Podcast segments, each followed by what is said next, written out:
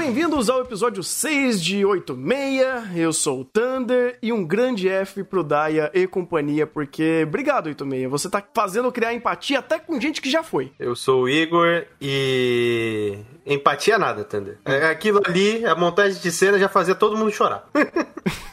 Não é mais empatia, é só pra te dar um tapa na cara mesmo, né? Exatamente. Ah, legal, legal. Então, tipo, você mostrar um grande momento do pessoal festejando, celebrando, olha a palavra difícil ser usada aqui em 86. É, num grande evento, né, deles tentando se reunir ali, não é pra querer empatia, é só pra te bater mais na tua cara e falar: você é trouxa de gostar desses personagens, gostar desse roteiro, gostar dessas montagens de cena, gostar de todo esse ambiente, de todo esse contexto. Você, você é trouxa de ver 86, ver essa obra maravilhosa e gostar disso. Que você vai chorar. É errado, né? É pra chorar. Não tá é? certo, tá certo. Só que o gatilho da, da emoção do chorar é bem feito, então tá bom. E não tem lutas desnecessárias, é, então, inclusive? Nem suicídios telegrafados. Meu Deus do céu, cara. O que 86 tá fazendo é, é, dar um show em criar toda uma narrativa, toda uma linha de pensamento, e não só de pensamento, de visuais, né? Uma, uma linha visual também, para você entrar no contexto da obra, ver o caos que está sendo instaurado, ver que todo mundo vai morrer, ou se ninguém fizer nada, todo mundo vai morrer. Você sabe disso, isso daí já tá basicamente mais óbvio possível.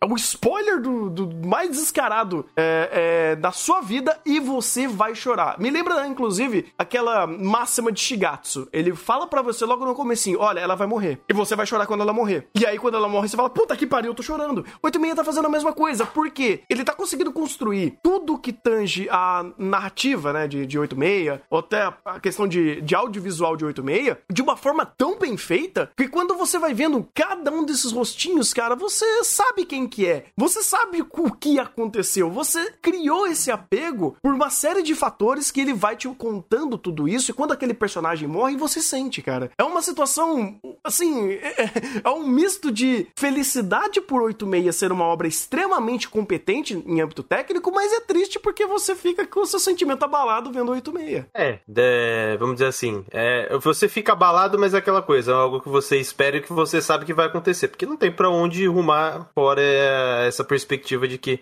é, vai virar uma dead flag por episódio ou coisa do gênero. Mas é, eu acho que o mais importante como, é como é feito, porque mesmo que você espere aquela situação e que a montagem de cena denuncie para você completamente que aquilo vai acontecer, é, é, interessante como, mesmo, mesmo assim, ele consegue criar empatia, principalmente por questão de perspectiva. Porque nesse episódio específico, eles utilizaram novamente essa questão de perspectiva para olha como era antes, olha como a gente via ela e olha esse contraste de como a gente vê ela atualmente. E principalmente para trabalhar a ideia de olha como a gente antagoniza ela inicialmente e olha como isso fortalece a relação entre nós, porque todo mundo ali se junta para odiar ela, que é algo, vamos dizer assim, bem verossímil dentro da perspectiva que o anime conta.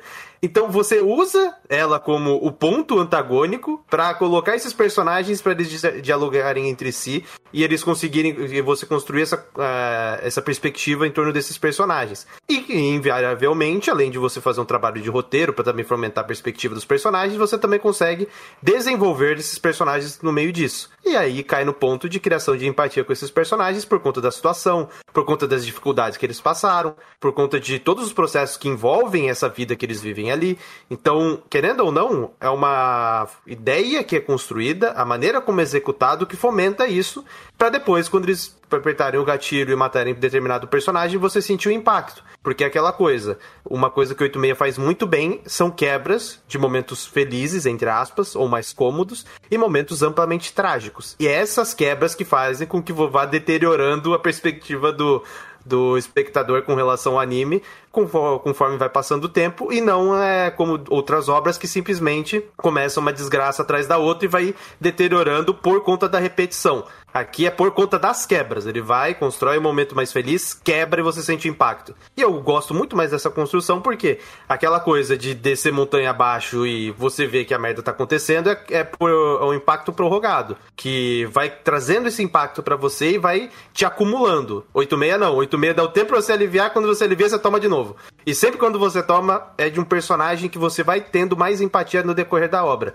E aí que dá esse impacto, e aí que agrega tanto na, na empatia. Então vamos dizer assim, estruturalmente na narrativa, eu gosto muito mais do da forma como 86 trabalha, justamente pelo contexto, ele não se ser alterado, ele se mantém o mesmo, diferente de outras obras que tem esse tipo de estrutura, que vai matando o personagem atrás do outro. Conforme ele vai matando um atrás do outro, o contexto em que os personagens estão envolvidos é amplamente piorado conforme vai avançando. 86 não, o contexto ele se mantém inerte. Só que é aquela coisa, é invariável que aqueles personagens vão morrer. Então essas quebras dentro de 86 eu vejo como questão de estrutura muito mais significativo e muito mais interessante do que fazer algo como uma sequência de simplesmente personagem morrendo um atrás do outro, que é algo que você realmente espera. Então essas quebras trazem um impacto e agregam também nos personagens e fazem com que esses momentos tenham mais impacto, mesmo que os personagens não sejam aqueles aquelas pílulas de empatia ou algo do gênero. É até mais difícil para 86 fazer isso por conta do hum, é, da própria regra que ele estabelece, que é: eu vou matar todo mundo, ou, me ou melhor dizendo, eu vou preparar o terreno para matar todo mundo, porque a regra do jogo é essa. Chegamos num ponto que é invariável o fato de todo mundo morrer, porque vocês são a linha de frente e ninguém tá fazendo nada por vocês. Tá todo mundo negligenciando, tanto a parte do Napalm, Napalm no morteiro, lembrei, do no morteiro aqui que poderia ser as bombas de apoio, que fizeram até toda uma explicação muito interessante para falar por que que isso não foi usado e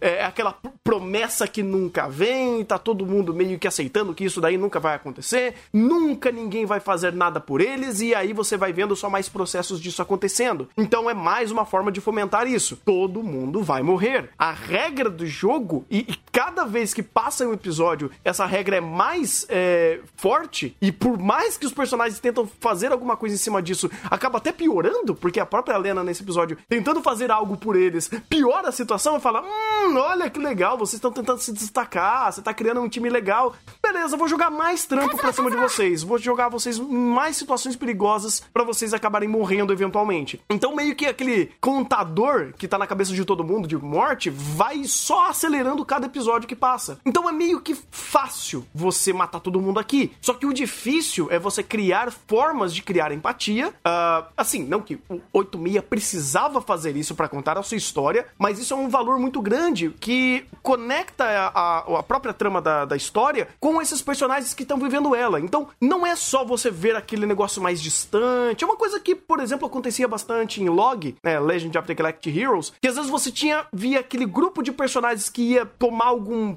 que, que ia tomar algum revés meio de longe, porque eles eram personagens conceitos, era uma coisa assim um pouco mais distante, não era tão próximo. Aqui em 86 não, tipo, você tá vivenciando na pele deles e passando todo aquela aquele problema ali. Né? Tudo bem, eu sei que Log tinham outras perspectivas para falar desses conflitos, mas é só um pequeno exemplo aqui. Então é, é, meio que difícil ele conseguir criar algo tão forte de algo que já é esperado, de algo que você cada vez está vendo que só piora, no sentido de, é, vai todo mundo morrer e vai cada vez dar merda. Porque a cada passo desses personagens, deles entendendo que eles vão morrer, é, a Lena entendendo que tudo que ela faz não vai ajudar de nada, ou pelo menos até agora não teve nenhuma mudança no status quo da situação, ou só tá acelerando o processo deles acabarem morrendo por estarem na linha de frente. E tudo isso vai maximizando a, a, a questão do perigo e como você vai criando empatia. Porque de um lado você vê no contexto sendo cada vez mais acelerado para todo mundo morrer, ou a merda cada vez aumentando, mas no outro você vai vendo os personagens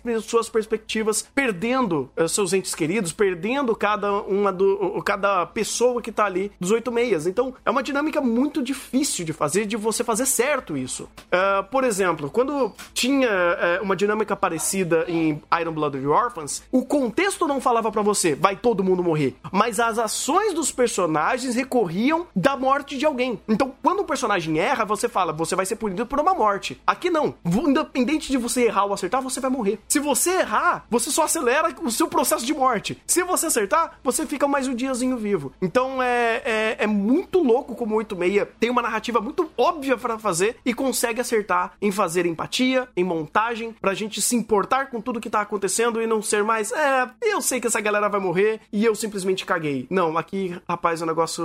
O buraco é mais embaixo. É bem embaixo, né? Oh. Literalmente mais oh. embaixo. Engraçado, é, não que isso seja relevante, ou melhor, hum, eu sei que eu vou quebrar um pouco da, da conversa do episódio aqui, mas é interessante ver que esse episódio é, ele foi adaptação apenas de duas páginas da novel. E eu acho incrível o fato de ser apenas duas páginas da novel. Porque se a gente tem uma composição de série que tá podendo trabalhar em cima de ter liberdade de escrever uma história usando a base da obra original de 86 para fazer o seu anime, cara, isso daqui é maravilhoso. Porque daí você tem um contexto que você pode trabalhar a mais, você respeita tudo que já foi feito até então e você olha pra 86 sem saber essa informação e é mais um episódio fantástico e não, ah, um episódio que adaptou dois episódios, duas páginas da novel, sabe? E, tanto falando, ah, mas na novel a, era a morte do Daya e da, da outra, que eu esqueci o nome dela agora, que foi off-screen. Beleza, mas aqui foi on-screen e o negócio foi on fire. Foi triste, rapaz. De fato, foi, foi, foi triste e até corroborando com isso, esse episódio, quem foi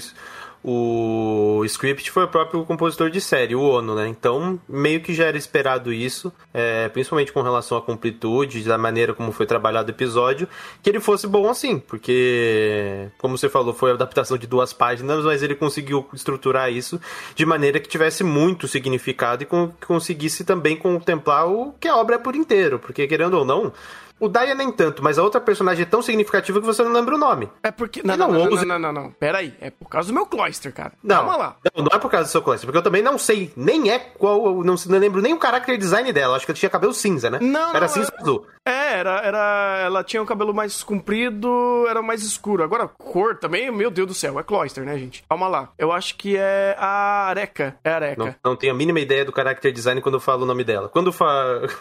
é, é que é aquele negócio. Tem alguns personagens que são pouco mais. Uh, não de fundo, mas eles têm. Eles. Uh, eles, com, eles compõem muito mais uma unidade do que de fato uma pessoa em si. Porque às vezes você tem menos tempo de tela, às vezes você tem uh, menos interações, menos escolhas para mostrar aquele personagem ali, ou ter um estereótipo um pouco mais forte. Por exemplo, a gente consegue lembrar do, do Rika, que é o cara que sempre tá desenhando e tá sempre puto com, com a Lena. A gente consegue lembrar do Raiden, que é o, o, o, quase que tipo, um dos pontos mais confiáveis ali, que não sei se ele é um super capitão, mas ele parece que tem uma autoridade boa ali. A gente tem, lembra da Anju, que é a Saori, né? É, é impossível para mim esquecer ela.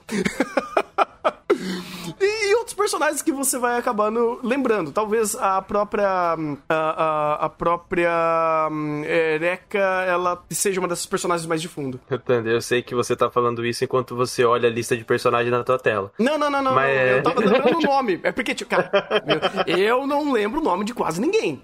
Cara, tipo, sei lá, se perguntar o nome de algum personagem dessa temporada, provavelmente eu não saiba. Mas eu, leio, eu sei a fisionomia, eu sei a, a, a figura desse personagem. Mas o, o meu ponto é justamente de esses personagens a gente tem uma noção tão pequena de quem eles são, de que chega numa determinada cena eles morrem, eu não tenho ideia de quem é aquele personagem. A não ser que ele já apareceu em primeiro plano por algum motivo. Uhum. E você tem um personagem ou outro que aparece em primeiro plano por algum motivo. O Daya, por exemplo, foi por causa da piadinha e por causa que ele gosta da outra garota. Uhum. Só por isso que você sabe quem ele existe. E mesmo assim você sente o impacto da morte do personagem. Porque é aquela coisa, não é a empatia por aquele personagem em si. É empatia pela circunstância em que eles estão vivendo. E a maneira como isso se torna recorrente. Então não é simplesmente, ah, eu estou chorando a morte de X personagem. Não. Eu estou afetado pela morte de X personagem por conta do contexto em que aqueles personagens estão vivendo e aquilo se tornar algo recorrente e o anime sempre bater no ponto de que depois daquilo é visto de maneira, entre aspas, banal dentro da situação deles. Ou seja, eu, eu me sinto afetado pelo contexto, não o personagem em si. Então não importa quem morre em primeiro plano, que desde que não seja um personagem que apareceu amplamente em primeiro plano de alguma maneira, que a gente não vai sentir esse impacto tanto. A não ser que seja uma Lena ou o próprio Undertaker, ou algum personagem em primeiro plano desse sentido, cara, você não vai sentir o impacto da morte do personagem, porque essa não é a ideia. A ideia é, aqueles personagens, eles são vítimas, eles são reféns daquele contexto que eles estão vivendo. E é, o impacto das mortes é por conta daquele contexto em que eles vivem, que, cara, é amplamente é, complicado, acho que seria eufemismo. Mas eu vou usar complicado dentro da situação. Então, eu acho interessante porque esse, justamente esse aspecto de eu não tenho ideia de quem é aquela personagem, de qual linha de diálogo que ela teve, quando que ela apareceu em primeiro plano, que ao ponto de eu não saber nem quem é ela, de, em questão de caracterização dela, não tem nem como encarnar de tipo, ah, de cabelo vermelho, é de cabelo azul, não tem nem esse tipo de aspecto que eu consigo considerar, e mesmo assim eu senti o impacto da morte dela por conta desse contexto. Então, vamos dizer assim, não é algo negativo, porque dentro da proposta da obra tá fazendo muito bem, mas é, mesmo sendo o contraponto que poderia ser apresentado, é um contraponto que só fala, olha como esse roteiro é bom. Ele tá fazendo me importar com um personagem que eu nem sei quem é.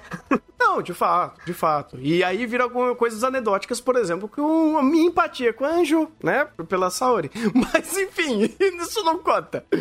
Mas eu concordo, eu concordo porque eu, é mais o contexto. E quando eu falei que o personagem compõe o, o grupo, é justamente por isso. Porque quanto mais vai avançando a história de 86, você vai vendo o, o grupo desfarelando. Aquelas pessoas, tipo, meio que estão olhando ali e falam: puta, mais um morreu, né? A vida que segue, amanhã pode ser eu. É embaçado, é embaçado. Embaçado é apelido. Nossa, velho. É, nossa, eu tô, eu tô, triste aqui. Tô triste. mas eu tô falando, mas isso que eu falei. Você tá uhum. tá triste pelo contexto. Sim, sim. Porque e você aí, e, e a obra, exatamente, aí o que a obra faz, primeira cena do anime, toma o contexto. É foda. Não, e o, o, engraçado é que, assim, o. Linka com uma coisa que você falou antes. É, é muito do contexto que ele tá trazendo pra gente criar a empatia e a situação. E é, é dinâmico. É dinâmico, porque é sempre o contexto tem alguma coisa que puxa diferente de, de começar uma cena ah, pra dar a merda. Sabe? É, por exemplo, ah, nem todo episódio morre alguém. Ou ah, nem todo conflito vai morrer alguém. Então, essas dinâmicas que ele vai criando, ah, essas aleatoriedades dentro do que já é previsto, ou como ele vai enganchando a cena, é super interessante. Porque, por exemplo, a, o contexto da festinha não foi, ah, vamos lembrar aqui do nada. Não, eles estavam de fato caminhando para um lugar onde seria um campo de batalha e eles passam por um terreno que eles perderam. Tipo, eles eles estavam ali, eles vão perdendo o território, eles vão recuando. E e olha que interessante, tipo, você cria um contexto do ambiente, você usa o ambiente para gerar um flashback, você faz o momento de criar empatia de todo mundo interagindo, dando uh, mais informações sobre uh, como eles estão sendo uh, juntos ali, como eles estão se unindo pelo, pelo ódio, vamos dizer assim, como a interação deles é super positiva e volta ao contexto da guerra, né? Voltando, mostrando que é, aquela conversa estava sendo viva entre eles e a produção pegou esse gancho para fazer esse pequeno momento, para criar essa empatia e tinha todo o contexto e tinha informações, volta para a marcha que eles estão indo até o campo de guerra e aí você estoura a bomba. Então é, é muito interessante ver esse passo a passo acontecendo, porque é muito coerente. E esses passo a passos macros de guerra, eles são tão incríveis quanto. É, tipo, incríveis também quanto os pequenos. Porque o pós, isso também é relevante. Também cria contextos de conversar sobre a perda dos personagens, um contexto novo que, que o Shin viu do próprio irmão tá por ali, uh, aumentando um pouco mais a, a questão empática dele e informações que podem conectar ao irmão dele, porque isso para ele, em âmbito de personagem, super importante. Mas aí você vai para um outro contexto macro quando a Lena vai falar sobre os relatórios e falar: olha, deu essa merda aqui, vocês tinham como resolver, vocês não fizeram, e por que que isso não aconteceu? Vocês tinham bombas, vocês poderiam fazer apoio, mas volta aquela narrativa do, do anime falando: olha, você tem esses recursos, mas a gente não vai usar porque é só o 86 que tá morrendo, isso não importa. Fazendo mais reforço na narrativa e jogando, catapultando de novo eles para mais uma, mais uma situação de perigo. Então você vê que a dinâmica é, dos acontecimentos em 86 são muito boas e começam a estruturar de novo essa ideia de causa e consequência, fazendo tanto causa e consequência no macro quanto causa e consequência sentida no micro perante os personagens vivendo aqueles conflitos. Acho interessante que esse foi o momento em que realmente ela parou para racionalizar sobre alguma coisa que ela poderia fazer dentro daquela situação. Então uhum. é aquela coisa. Ah, ela tá tentando realmente ajudar eles. Como que a gente vai apresentar isso? Dessa exata maneira aí, ela tentando realizar alguma coisa, conseguir armamento para eles, para eles utilizarem. Mas é, eu acho interessante como o contraponto do tio dela funciona muito bem, porque a conversa ali é, tem um contexto pré-estabelecido. Enquanto ele fala de maneira racional com o regime que, eles, que existe ali e a estrutura política que existe ali, principalmente político-militar, é, ela não, ela tem um olhar muito mais ingênuo. Eu acho interessante como ele consegue responder à ingenuidade dela de maneira que ele não se torne um antagonista, porque ele faz, ele age ali de maneira racional como um contraponto. Então ele não fica aquele personagem estereotipado, o, caricato de simplesmente, ah, ele é o ponto que vai fazer com que ela não consiga fazer nada.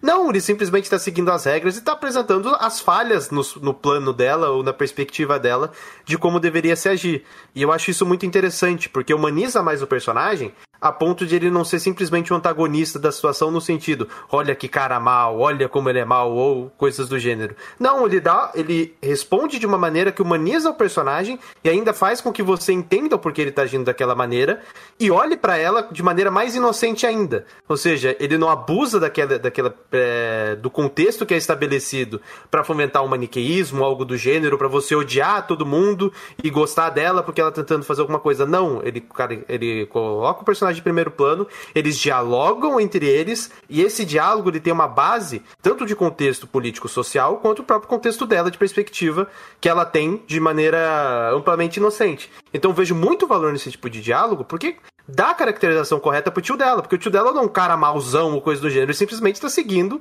o que é pré-estabelecido para ele e de maneira que ela não se lasque no meio do percurso. pois é, até porque querendo ou não, ela por ser a princesinha aqui, tem um certo uma leveza do jeito que ela faz as coisas, porque já foi mostrado diversas vezes em alguns pequenos detalhes que se ela não fosse de fato uma pessoa tão importante, com um nome tão pesado, muito do que ela faz afrontaria a própria bandeira, que já foi foi mostrado várias vezes. Mas aqui meio que, é, então, minha filha, calma lá. Vamos conversar de forma que você entenda, de forma madura, é, e antagonizando as suas ações, as suas ideias, colocando racionalidade dentro de um sistema é, militar e político e econômico que faça sentido para você entender que não é tão simples. Mas é legal, do outro ponto, como o Igor falou, é bom você ver ela tentando agir. E era o que, inclusive, ela se propôs a fazer fazer, agir, entender, uh, que, entrar no contexto correto de entender que a situação é tão complexa que as ações que ela pode fazer pode acabar é, prejudicando mais ainda o pessoal do 86. Então, esses pequenos processos sendo feitos e respeitados é maravilhoso. Aumenta uh, a,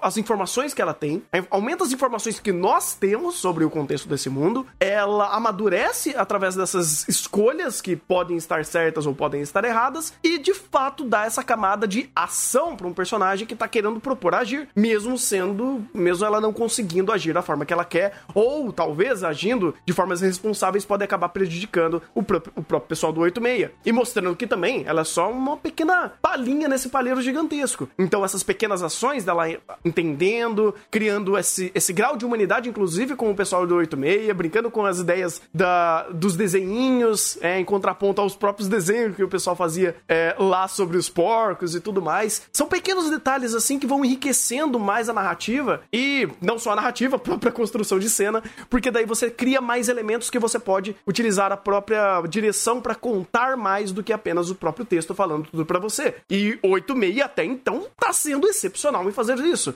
Ele cria contextos visuais, ele cria contextos de roteiro, ele cria contextos de causa e consequência, ele cria contexto até faciais dos personagens entendendo certas informações, e tudo isso está sendo muito bem respeitoso e responsivo. 86 tá dando um show em fazer tudo isso. E o principal tá valorizando a trilha sonora do Sawano quando precisa. Obrigado, porque nessa cena inicial eu fiquei com medo desgraçado, porque, opa, ambiente de guerra, você quer fazer carga emocional, eu estou vendo o que você quer fazer, eu estou com medo, eu estou vendo, olha o que eu estou vendo na minha tela, você não vai colocar som estourado, não colocou, Sawano brilhou. Cara, não momento... é difícil. Não é, é difícil. Não, não. É, é, difícil quando o cara tá com, com o dedinho ali nervoso. Ai, meu Deus, eu quero aumentar. Eu quero aumentar. eu quero fazer os sound effects explodirem. Mas não, cara, você tem um contexto muito mais ameno para você fazer isso, sabe? É um clima mais gélido, mais sombrio, mais melancólico. Não, não estoura o sound effect. Deixa só. O Sawano sabe fazer isso. Deixa ele brilhar. Deixa a fotografia brilhar, inclusive. Obrigado, né? E puta que pariu. Que começo lindo de episódio, rapaz. Iluminação aí foi, foi apelido, né? Meu amigo. Foi feito aí. Tipo, é aqueles cenários é, distópicos que você olha assim. Uh, e você fala, cara, que destruição, que lugar é, é, é, melancólico, mas é lindo de se ver, sabe? Era aquele, aquela sensação, né? Aquele, aquele momento que eu falava muito quando acertava, né? Nossa querida bruxinha role, rolezeira.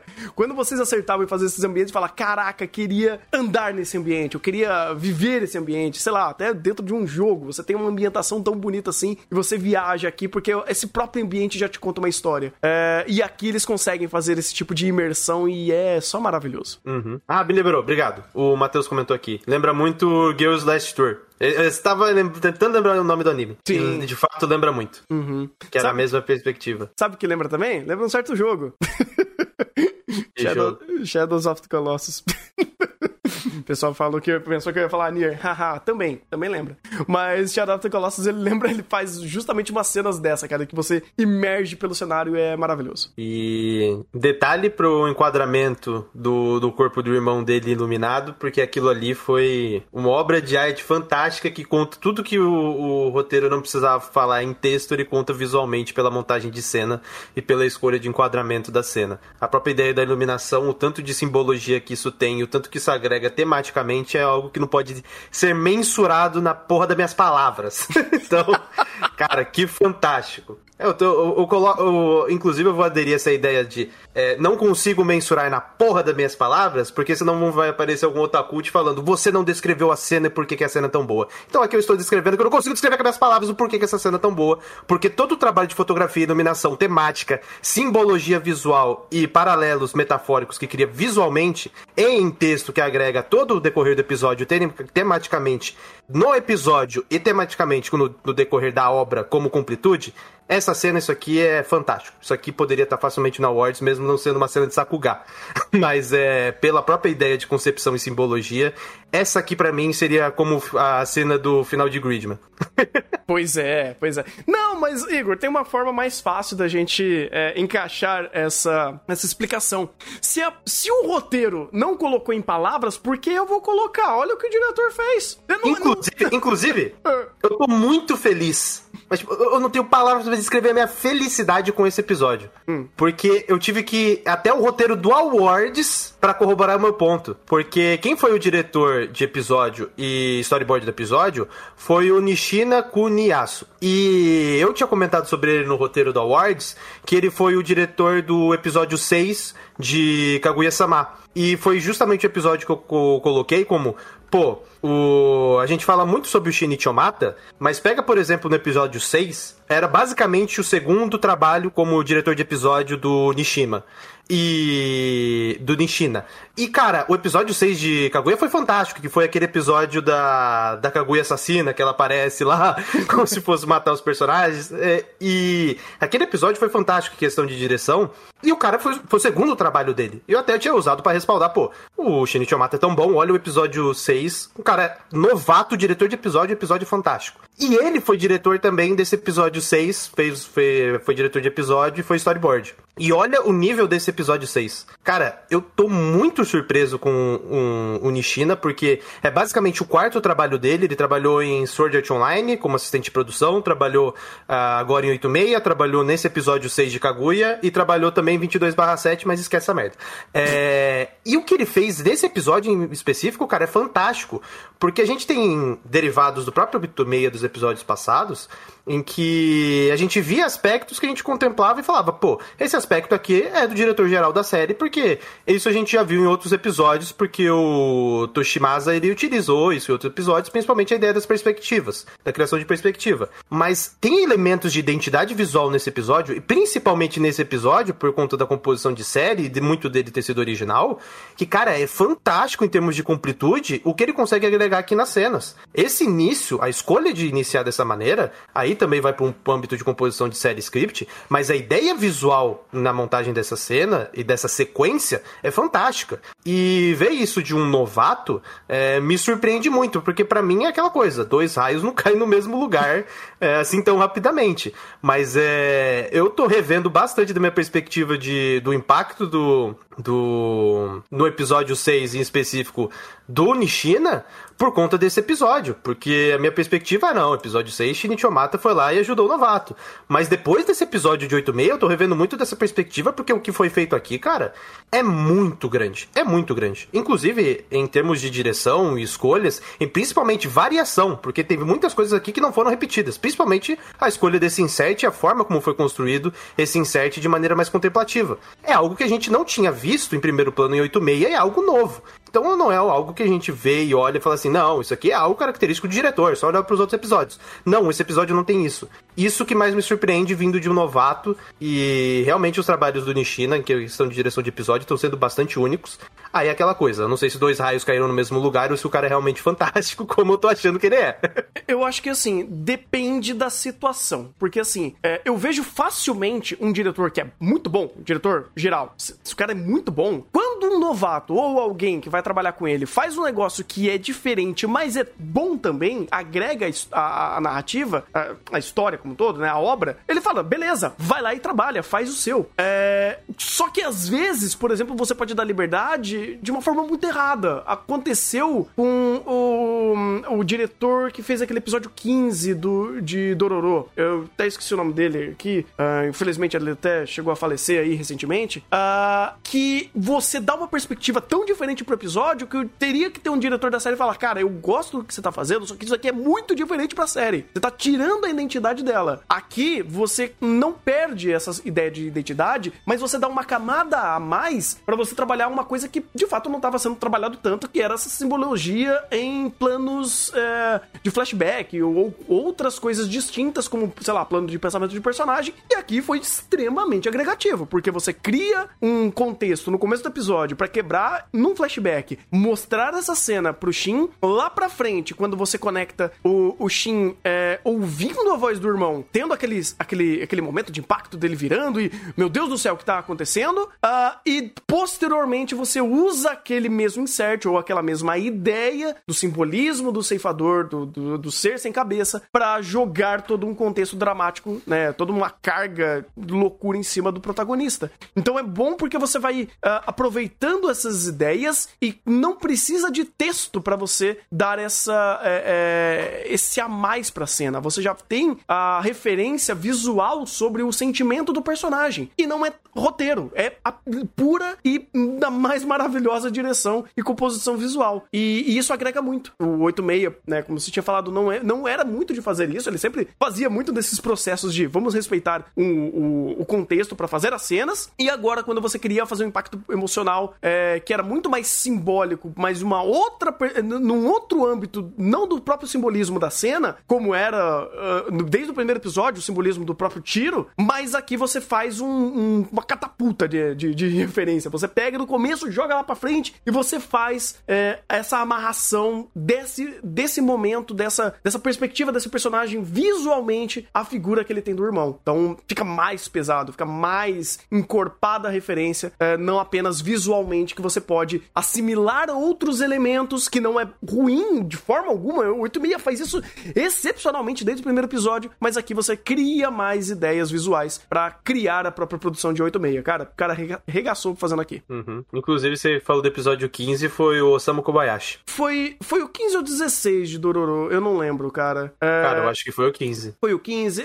Foi aquele episódio completamente diferente. Vou até dar uma caçadinha aqui pra ver se eu acho. Mas. Inclusive, acho que foi o 15 mesmo, porque o Osamu Kobayashi foi o mesmo que trabalhou naquele fatídico episódio de Guren Lagann. Uhum, sim, sim. Que é aquele negócio, o trabalho dele é ruim? Não, não é. O problema é que às vezes ele, ele é indicado, né? Ele é ele era escalado para fazer um, um episódio dentro de uma série que o que ele queria propor era tão diferente que era, soava estranho, cara. Era, era meio estranho aquilo que ele fazia. Mas de forma alguma eu acho que o trabalho dele era ruim. Não combinava com as obras que ele foi escalado para fazer. Uhum. Aí tem o próprio aspecto de completude da obra que não dá para uma obra ter um episódio de uma, uma direção artística, uma composição visual e no outro episódio ser, ser completamente diferente. Que aí, é, mesmo em obras como por exemplo um Naruto da vida, que é longa pra caramba, já é complicado, imagina numa obra que tem apenas 20 episódios. Pois é. Ou você tem o Shinichi Omata trabalhando para fazer cada momento específico da obra se morfar para um outro gênero, para uma outra estética e fazer 10 de 10 em cima disso. Aí. Proposta, Thunder. Proposta, Thunder. Proposta, calma. ok, ok. É, ainda é proposta dentro da obra. Proposta, é que, assim, calma. É, é uma, é uma. É peronomútil, né? Porque Kaguya, ele poderia ser. Ele poderia ter uma estética visual, uma composição de cena normal, né? Um pouco mais pé do chão dentro do. É, da proposta dele, do, dentro do roteiro dele, né? Do contexto que ele trabalha. Mas esse a mais de você fazer todas essas peças mirabolantes aí uh, dentro da sua composição visual é um a mais pra Kaguya que faz ele se tornar algo assim excepcional. Assim como, por exemplo, Mob também fez muito disso. Uh, Sangatsu no Lion também, puta que pariu, quantidade de, de momentos distintos que ele criava, criava pra sua história, né? Pra, pra, pra suas construções de cena, é um negócio de outro nível, né? Mas, enfim, outros exemplos. Queria também dar um puta destaque, cara, por esse episódio. Uh, não só esse, mas é, é, são, são pequenos detalhes que fazem toda a diferença para você criar empatia, criar perspectiva, um, um, um, tato mais humanizado pro personagem. É como uh, os animadores amam a, a, animar a Lena. Ela não precisava ter um, um bilhão de expressões visuais, é, faciais e corpóreas do jeito que ela tem. Mas eles vão lá e fazem ela se, se tornar mais humana, fazer os sentimentos que ela tá tendo externar é, e, e, ser muito, é, muito bonito de você ver essa personagem se movendo, tendo seus pequenos trejeitos, onde ela cria uma série de emoções muito, muito fortes, né, em primeiro plano, utilizando só a animação, só, né? tipo, usando a própria animação, a própria ideia da composição visual, de, dela conseguir expressar todos os sentimentos que ela tá sentindo naquele momento e corroborando a própria personalidade dela de fazer isso. Então, a, o momento de Okawa Ikoto no final foi maravilhoso para melhorar ainda mais essas percepções do web namorado dela. E falou a palavra-chave, né? Web namoro. então, seria um para-raid namoro? Para não seria, né? Mas é. É um raid namoro. Pera, não, não, não, não, namoro não! Raid namoro não! é, mas eu, eu, acho interessante também um aspecto de. É, é, complicado essa personagem específico, porque a cada vez que morre alguém é, e você vê o contexto se alastrando e piorando, é, em questão do próprio ambiente entre eles, você sente que cada vez mais a quebra de tanto da, do contexto de, de quem tá batalhando na frente e ela que tá no fundo comendo bolinho e se sentindo chateada que não pode ajudar mais e se sentindo frustrada e resolvendo seu problema de frustração comendo chocolate, é complicado criar empatia por ela porque é basicamente o contexto que não favorece ela. E dentro desse aspecto eu vejo muito com muito bons olhos esse tipo de montagem de cena, porque, querendo ou não, se você se agarrar ao contexto, você vai ter antipatia completa por ela. Mas é, são esses pequenos nuances que fazem com que essa inocência venha para primeiro plano e você tenha o um mínimo de empatia com relação a ela. E eu acho esse um detalhe muito bom de questão de storyboard, porque ele exigiu.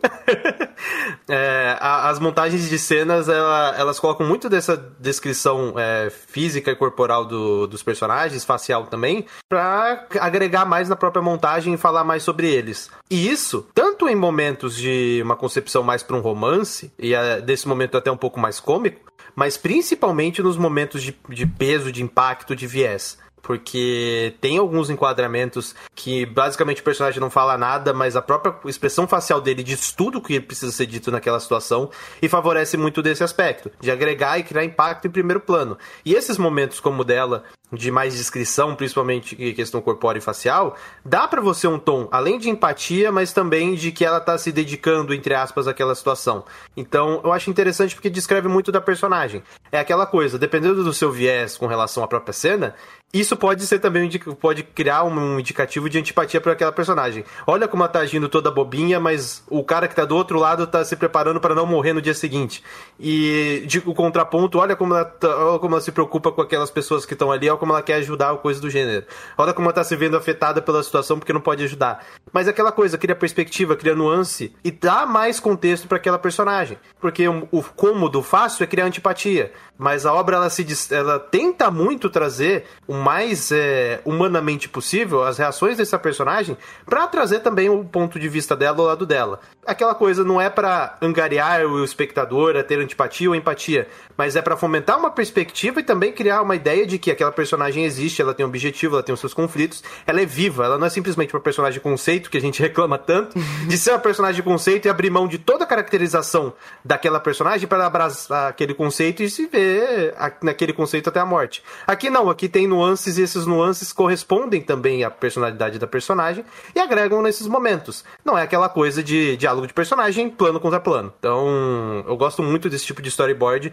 que dedica também é, caracterização corporal e facial para personagem, mesmo em momentos em que simplesmente plano contra plano resolveria a situação. Olha, resolvia para passar o que você quer em primeiro plano, né? Porque para passar um, um enxame de informações muito mais ricas quanto à própria percepção da personagem, é, não daria. Um plano contra plano é impossível. É, é, tanto que a gente bateu tanto em Higueriro por conta disso, né? Olha como falta de expressão facial faz falta para você entender, ter um entendimento da cena. E aqui em 86 é, é bem complicado, porque de fato a perspectiva não é muito favorável pra gente olhar ela e falar: olha que waifu bonitinha, tá comendo chocolate enquanto tá todo mundo morrendo na frente de batalha, sendo que ela luta contra isso. Mas você tem todo um, um panorama dessa personagem, do mundo, dos outros personagens que estão lá na, na linha de frente morrendo, uh, que corrobora muito bem o fato dela estar fazendo isso. Porque odiando ou amando esta personagem, uh, o que importa no final do dia é 86 como uma obra criar tantos nuances, informações que você, como espectador, possa é, absorver da forma que você mais que é mais agradável para você. Porque você pode odiar e amar a Lena, porque não é porque você é, criou coisas na sua cabeça, é porque o anime te deu informações para você fazer isso. E aí vai da sua perspectiva, vai da sua é, do seu ponteirinho pró ou contra essa personagem pela situação que tá sendo montada. Mas aí, como você vai interpretar uh, 86, ou como vai interpretar essa personagem, vai ser de acordo com as informações que o, a obra 86 tá te dando. E isso é maravilhoso. É isso que um, um, um anime, um, uma obra é, fictícia tem que fazer. Ele tem que te dar informações para você ter como pisar e, e, e, e é, estruturar uma linha de pensamento, uma linha, assim, às vezes até emocional, para você entrar na obra. Porque algumas obras são tão esburacadas ou são tão deficientes nisso que você fica criando um monte de, de elementos e apegos e uh, fanfics na sua cabeça para ficar preenchendo esses buraquinhos. Aqui em 86, cara, não tem buraco. Quer dizer, tem, mas geralmente a gente tá chorando porque o personagem foi enterrado nele. Sem cabeça, inclusive. Aí é foda. É, e é isso. Eu não, eu não, vou me alongar nesse ponto, não. É, pois é, pois é. Foi, foi bom, foi bom. Foi uma boa frase. Foi uma boa frase. uma boa frase de efeito. uma boa frase de efeito.